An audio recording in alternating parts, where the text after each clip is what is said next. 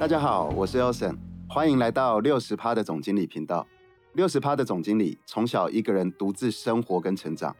一部电影让我选择了去很冷门的苏格兰念大学，工作了二十年，常住过五个国家，一年飞两百多天，游历了八十多国，深度体验到六大洲不同的文化跟习俗。在这当中，我看到了台湾伊娜的任性，也心疼台湾伊娜的过度谦虚。所以我想要在这个频道跟大家分享我跑遍世界的所见所闻，还有我不太正常的人生观。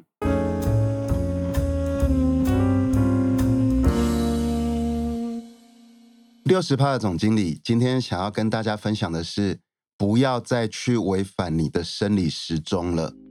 那什么叫做不要去违反你的生理时钟呢？首先我要提到的就是。我们都因为文明的发展，生理时钟都被打乱了。那这个怎么样？怎么说呢？我们从头说起的话，首先我们先来谈谈身体的作息。我们的大脑里面有一个部位叫做松果体，松果体就是长得像一颗松果。那也有人把松果体称为第三只眼。为什么它叫第三只眼？因为松果体的功用是用来感受光，哦，感尤其是蓝光。那感受到蓝光以后，它就会对身体发出指令。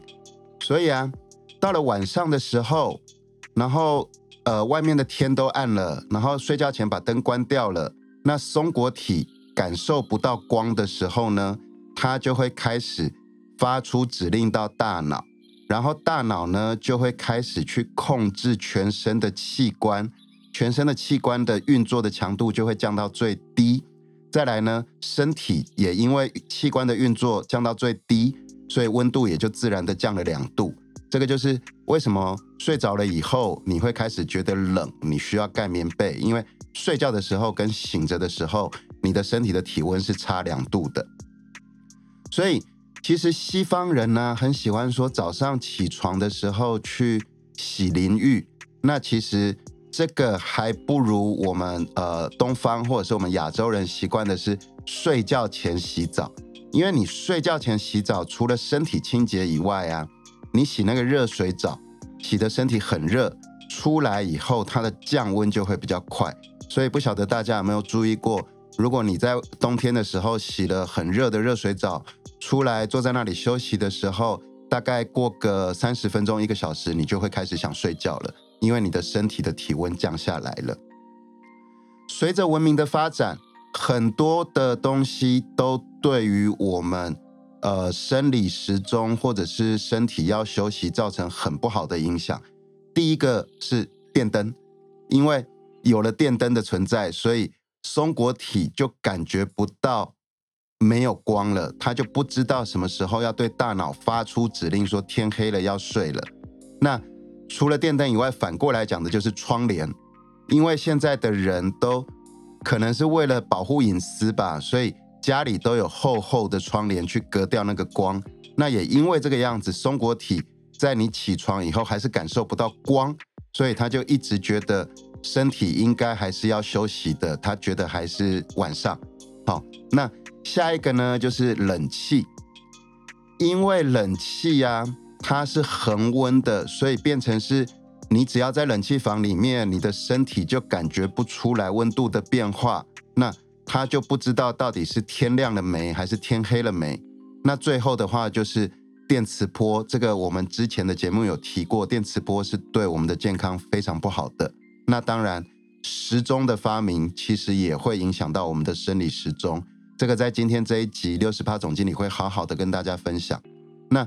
你们去想想看，古代的人为什么可以日出而作，日入而息？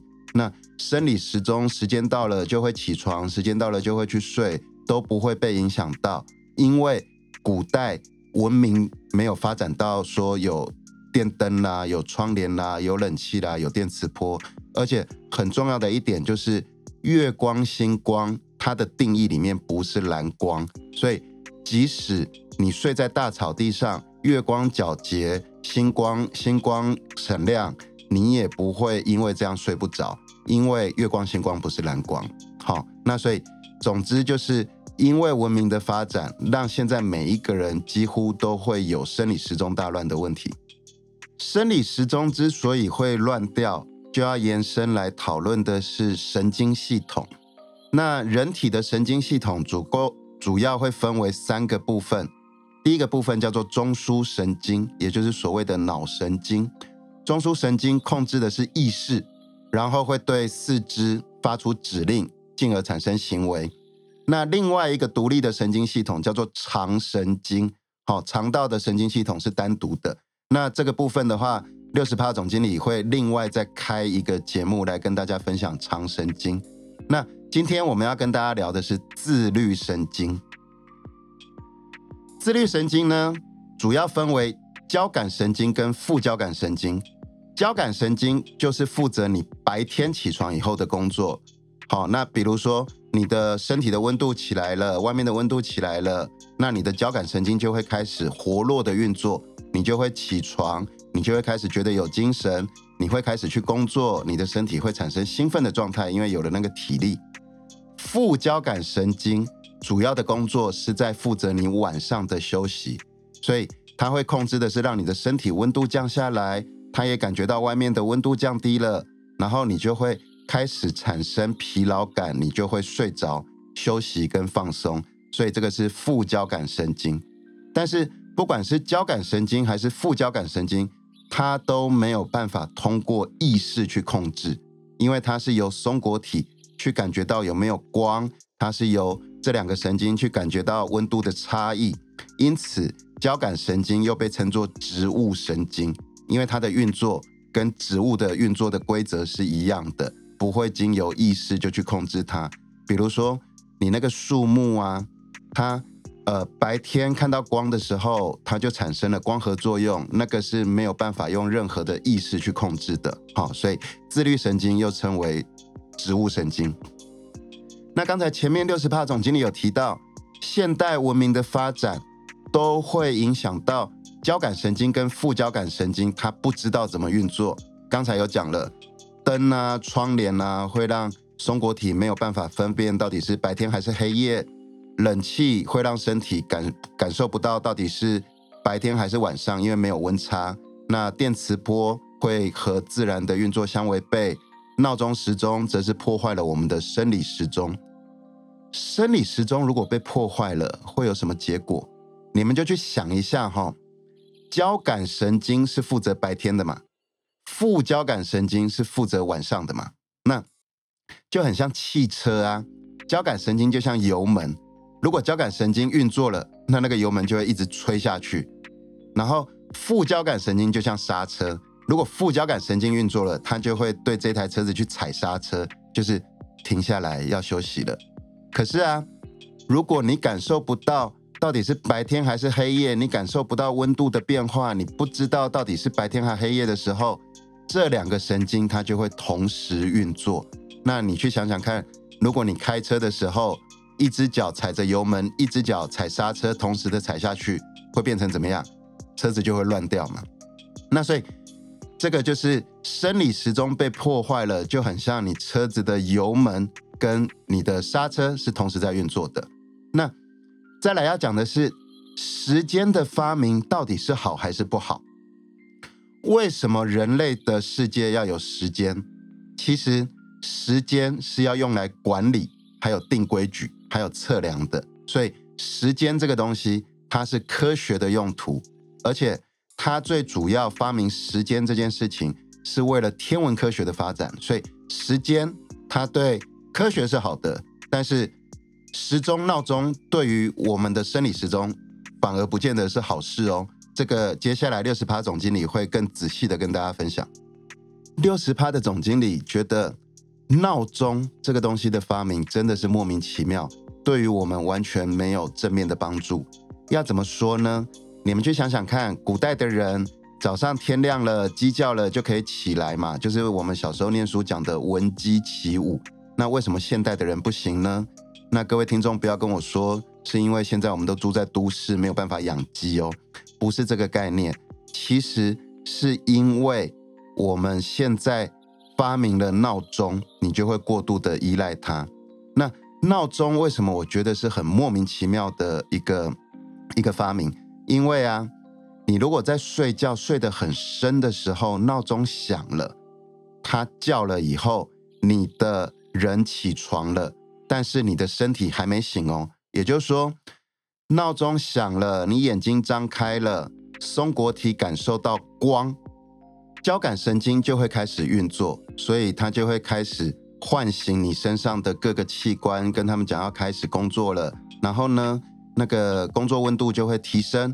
可是啊，因为闹钟叫响你的那一刹那，你原本还是在睡觉的，所以副交感神经也仍然在运作。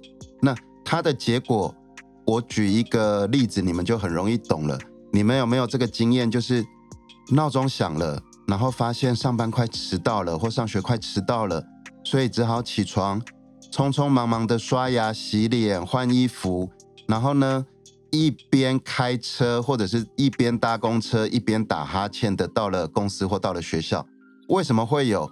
你明明就起来了，明明就刷牙洗脸好了，可是呢，你要去公司或去学校的过程当中，你是一直打哈欠，因为这个时候你的交感神经跟副交感神经是同时在运作的，所以你虽然醒了，你还是有疲累感，副交感神经仍然在运作，叫你要休息，交感神经。已经很努力的叫你要开始呃做一整天的工作了，所以到最后造成的结果就是小孩子念书的时候啊，第一堂上课总是容特别的容易想要睡觉，然后上班族的话呢，一到公司没有狂喝个两三杯咖啡，也是不断的打哈欠想睡觉。好，这个都是交感神经跟副交感神经同时运作造成的生理时钟大乱。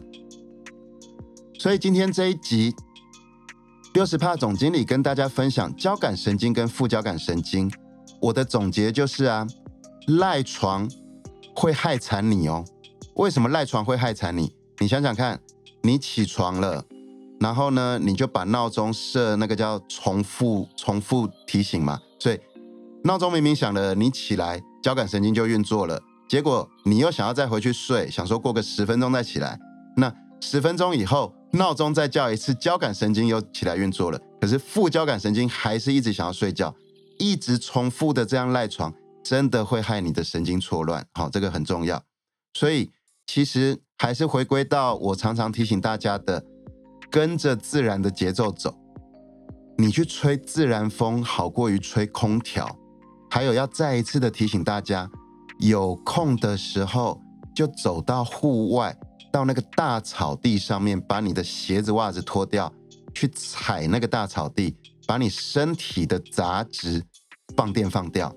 那最后就是希望大家都能依据你的生理时钟去作息，找回你的大健康。那以上就是这一集六十趴总经理跟大家的分享，谢谢大家。如果大家喜欢我的分享，请追踪六十趴的总经理。六十趴总经理也会随时准备更多更牛的薪资来分享给大家哦，拜拜。